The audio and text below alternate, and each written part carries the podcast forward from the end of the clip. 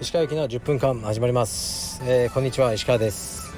えっと今車の中にいます。で息子が後部座席にいてなんか iPhone で遊んでます。はいなんかある事情があって今こういう状態になってますね。でえー、っとレターがねもうついに枯渇しました。もう来ません。待てど暮らせど。終わりました。すいません。使用対応しすぎたかもしれません。これからはもっとちゃんと答えるのでもしよかったらレターを送ってください。レターがないと何も語るモチベーションが起きないですね。はい。で、まあ、今日は本当に何も言いたいこともないのであえて、えー、皆さん夏休みの人も多いと思うので、ね。でまあ、コロナとかで外出もしにくい。はい。ということでネットフリックスなどで見られる映画のおすすめを、えー、っとしたいなと思います、まあ、でも結構あのー、何でも見るんですよ。邦画からね洋画からねあのー、アジア映画とか。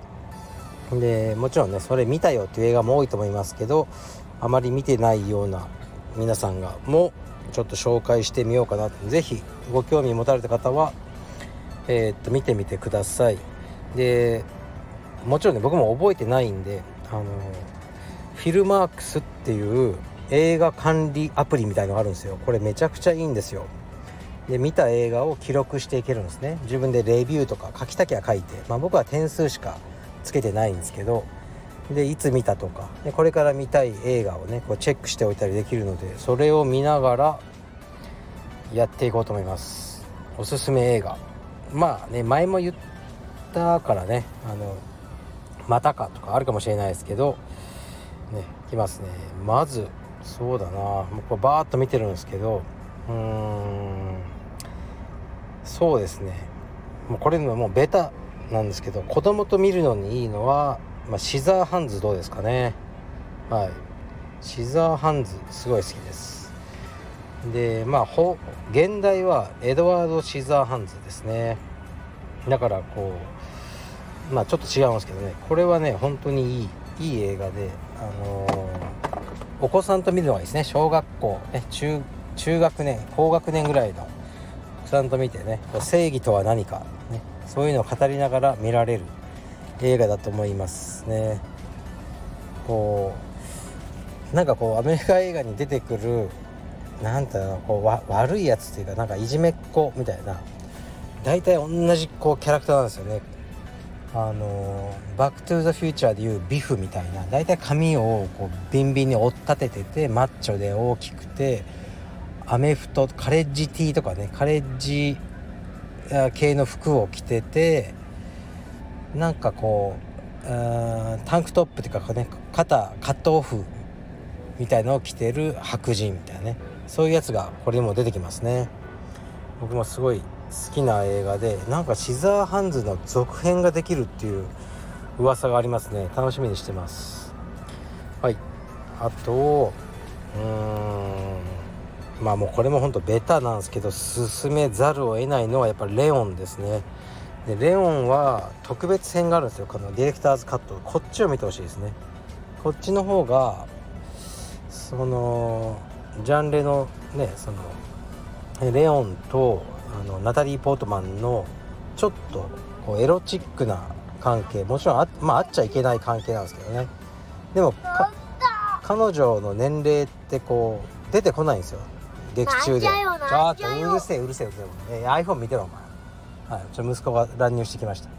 であの15歳ぐらいの多分設定なんですよね。だからですねそのもちろん性的な表現とかできないんですけど結構あるんですよ。でその毒があるのがこの映画の良さなんだと僕は思ってますね。非常に好きな映画です、まあ、見てない人がね意外にいるという噂なんでねこれは是非見てください。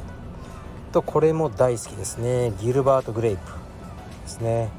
これもまあ現代は「What's Eating Gilbert Grape」で非常に素晴らしい映画ですね。で監督のラッセ・ハルストレムも好きででもこれ以降あんまりいい映画いい映画撮ってないんですよね。うん。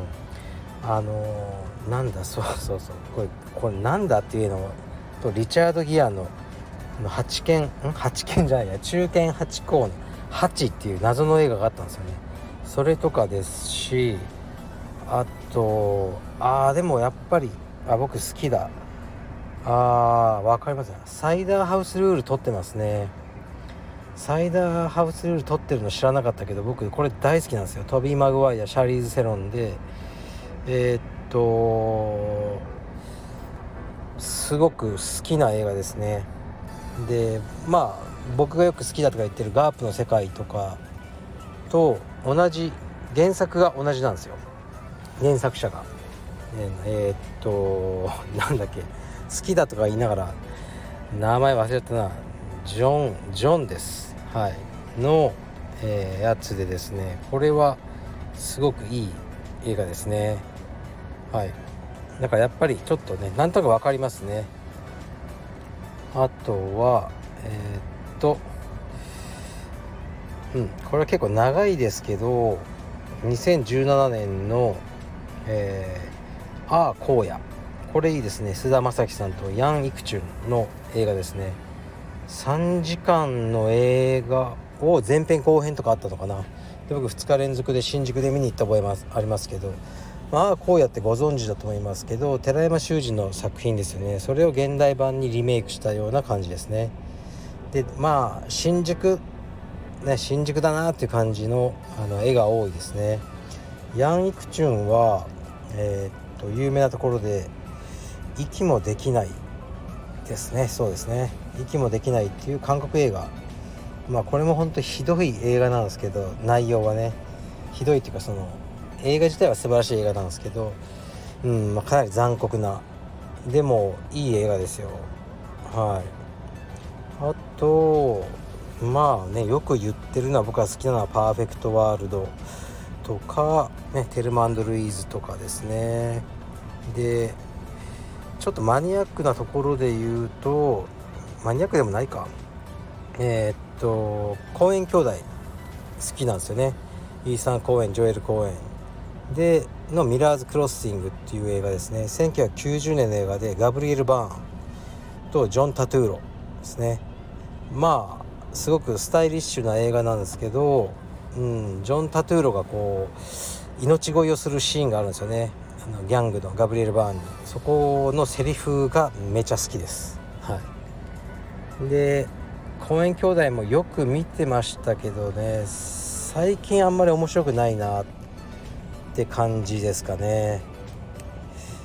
うんそうバーバーとかうんファーゴとかビッグリボースキー、ね、バートン・フィンクその辺までが好きでしたね。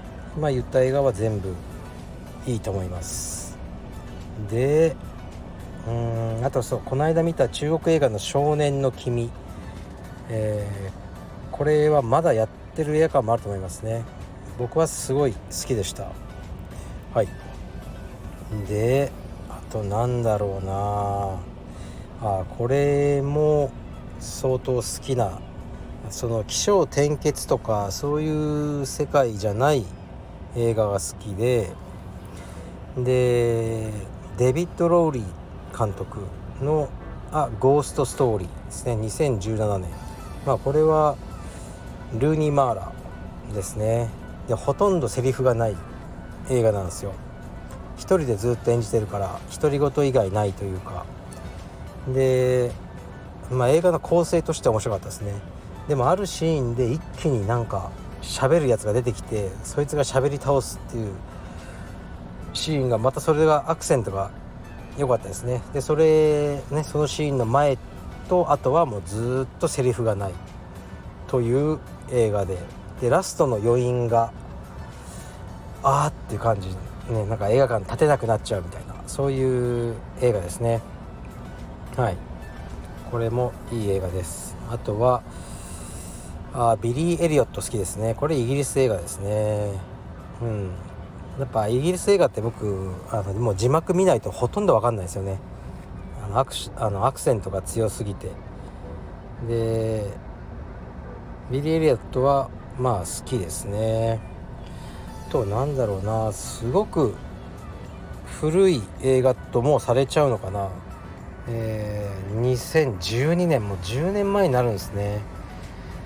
の、えー、一つうん邦画の、まあ、エポックメイキング的な映画なんじゃないかなと思うんですけど「霧島部活やめるってよ」は今でも好きですね。うん。あこういう映画いいんだみたいな感じですよね。最後までよくわからないといえばわからないですけどあのー、いい映画だと思いますしこの時に出てた方キャストの方ってもう今ね結構あのうん。神木隆之介羽橋本愛。東出これ何て読むんですか？あのこの間不倫で大変なことになってね東出さん。と、ね、山本瑞希。松岡真優、ね、すごいですよね。出てますよね。いい人がいっぱい。そうあ中野大河って読むのかな？この人も出てたんですね。からもう10年前ですけど、えーね、キャストがすごいいい映画でしたね。でなんだろう。うーんとそう東出さんで言えばえー、っとなんだっけな。あそう寝ても覚めてもですね。僕はコンフィデンスマン JP も好きなんですけど寝ても覚めてもという映画がすごく好きでこれ2018年になってますけどこの年のに見た映画のベストだって僕は言ってたんですけどで東出さんとその唐田絵里香さんですかね。実際にこの2人がまあ、えー、映画の中でも恋仲なんですけどね実際にも不倫をしちゃってたってことで、まあ、大問題になって、まあ、それはどうでもいいですね別に。あの、うん、別に僕の知り合いでも何でもないんでなんですけどでもなんか後付けかもしれないですけど分かるなっていう、ね、もうあれを演じちゃったらね好きになっちゃうだろうみたいな、はい、そういう映画です、で非常にいい映画です。これはおすすめです。本当にね女の子って怖いなっていうかね。はい。僕もいろいろ騙されたんでそう思いますね。あと今何分だ？結構語ってますけど。あもう12分だ。そういう感じですね。だからちょっと今言ったような映画をちょっと、ね、もし暇すぎてもう死にそうな人は見てみてください。はい。失礼します。まああうん。ちょっと息子が息子が寝てますね。はい。寝てなさい。はい失礼します。